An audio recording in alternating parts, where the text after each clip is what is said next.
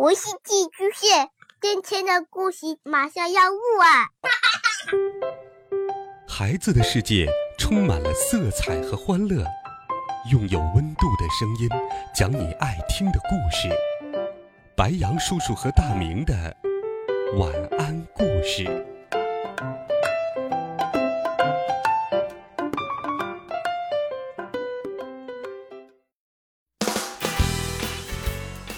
小朋友们、同学们，大家好，欢迎收听白羊叔叔讲故事。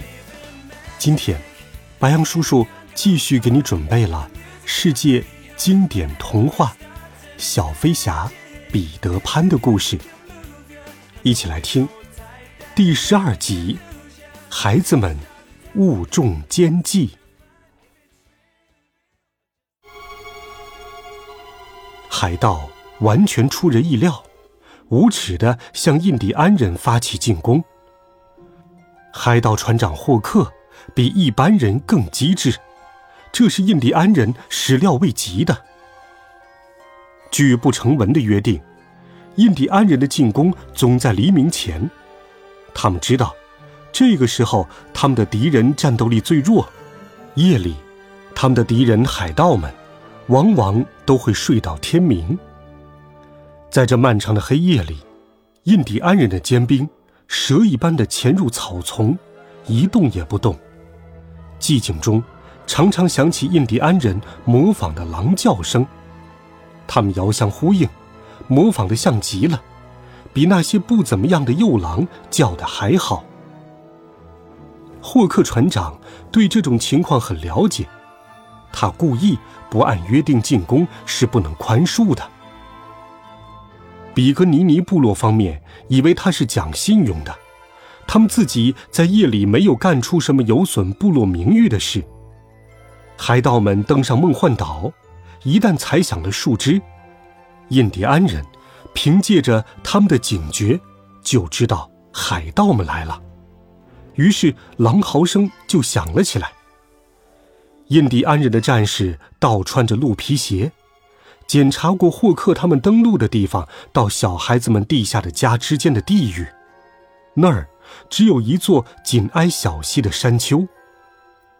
在他们看来，霍克没有别的选择，会在那儿等到天亮。一切都计划好了，印第安人的主力包围了那个地方，在孩子们的家那儿埋伏了最优秀的战士。准备给海盗致命一击，他们正梦想着天亮的时候，狡诈的霍克船长尝一尝他们的鞭子。但是，狡猾的霍克船长进行了偷袭。勇敢的莉莉周围，大约有十多个健壮的勇士，他们突然发现海盗们逼了过来，胜利成了泡影。本来他们有时间集合起来，这样战斗力更强。可是按他们的传统，不能这样做。书上写的是，高尚的部落人不应对敌人的出现感到吃惊。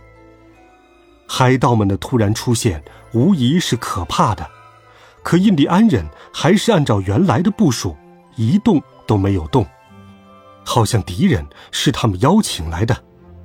震耳的厮杀声撕裂了空气，一切都太晚了。比格尼尼部落的优秀战士纷纷倒下，他们不是全都白白牺牲，好几个海盗和他们同归于尽了。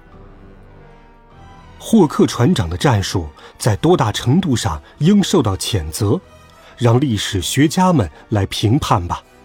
要是霍克与他的手下在高地上等到天亮才发动进攻，那么这会儿被抓的就是他们了。在这胜利的时刻，霍克他们在干什么呢？他的手下兴奋极了，他们聚在一起，与霍克船长的铁钩保持一定的距离，时刻注意他们的头目。霍克心中洋洋得意，脸上却没有表现出来，与他的追随者们在精神上和身体上都有一定的距离。今天晚上的事还没有完呢。霍克不是为了毁掉印第安部落，他是为了抓住彼得、温迪和其他的孩子们，尤其是小飞侠彼得。彼得不过是个小男孩，为什么霍克船长如此恨他？虽说他把霍克的胳膊扔给了鳄鱼，鳄鱼因此不倦地寻找霍克，霍克的安全越来越受到威胁。但是，霍克的复仇心理不仅仅如此。彼得的哪一方面使海盗船长暴怒不已呢？不是他的勇气，也不是他出众的外貌。我们早就说过了，是彼得的傲慢、不驯。彼得的傲慢让霍克船长十分不安。这时候的问题是，霍克与他的手下钻不进孩子们的树洞。眼下孩子们怎样了？地面上的混战结束了，好像风暴刚刚过去。他们明白，决定命运的时刻到了。究竟是哪一方获胜呢？海盗们在树洞口偷听，听见了所有的孩子都在问这个问题。啊，那是彼得的回答。要是印第安人获胜，他们会敲起鼓，那是他们胜的信号。斯米早就找到印第安的鼓，这个海盗正坐在鼓上，他低声说。你们再也听不到鼓声了。这时候，霍克打手势让斯米把鼓敲起来，这使斯米十分惊讶。一会儿，他才明白过来，这是一条妙计。这个头脑简单的海盗从没有像今天这样佩服过他的头目。斯米敲了两次，停了下来，得意的偷听下面的声音。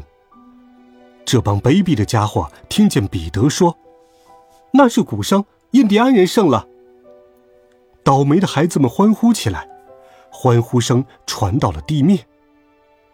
这帮坏心肠的海盗像是听到了乐曲，孩子们与彼得告别，这使海盗们困惑不解。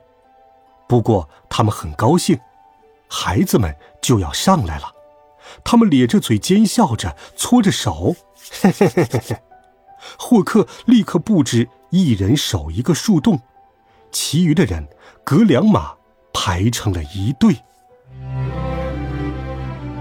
好了，孩子们，今天小飞侠彼得潘的故事，白杨叔叔就给你讲到这里。温暖讲述，为爱发声，每天白杨叔叔讲故事都会陪伴在你的身旁。